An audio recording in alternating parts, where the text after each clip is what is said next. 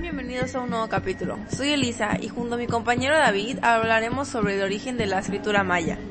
Así es, Elisa.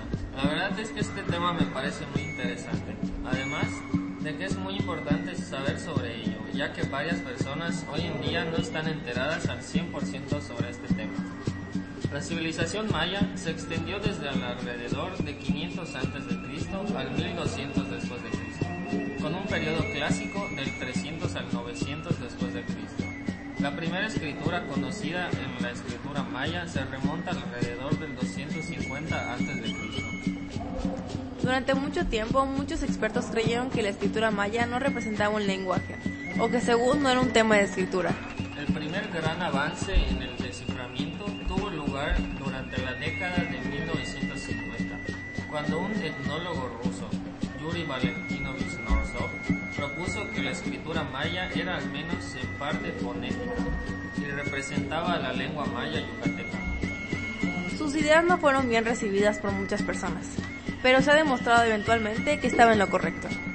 Durante los años 1970 y 1980 se hicieron nuevos avances en el desciframiento y más lingüistas comenzaron a interesarse en la escritura.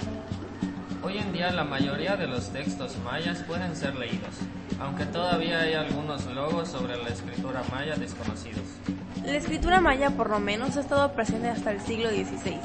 Recientemente sus descendientes han comenzado a aprender la escritura de los expertos que la han descifrado. Algunas de sus características de la escritura maya es la logosilábica, que por medio de ella se reproducen los mensajes lingüísticos mediante los signos.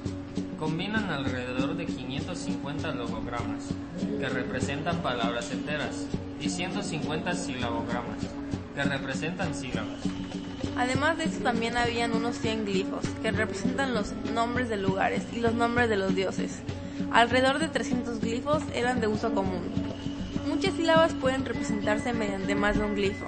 Usualmente la escritura era hecha en pares de columnas verticales. Se leen de izquierda a derecha y de arriba a abajo, en forma de zigzag. La verdad me parece que es muy importante que la gente sepa sobre la escritura maya. Además que no está de más informarnos un poco más de lo que ya estamos. Así es, Elisa. No está de más estar más informados. Esto ha sido todo por el episodio de hoy.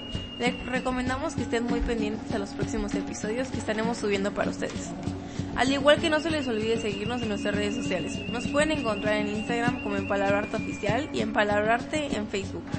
Muchas gracias por volvernos a escuchar. Nos vemos hasta el siguiente episodio. Bye.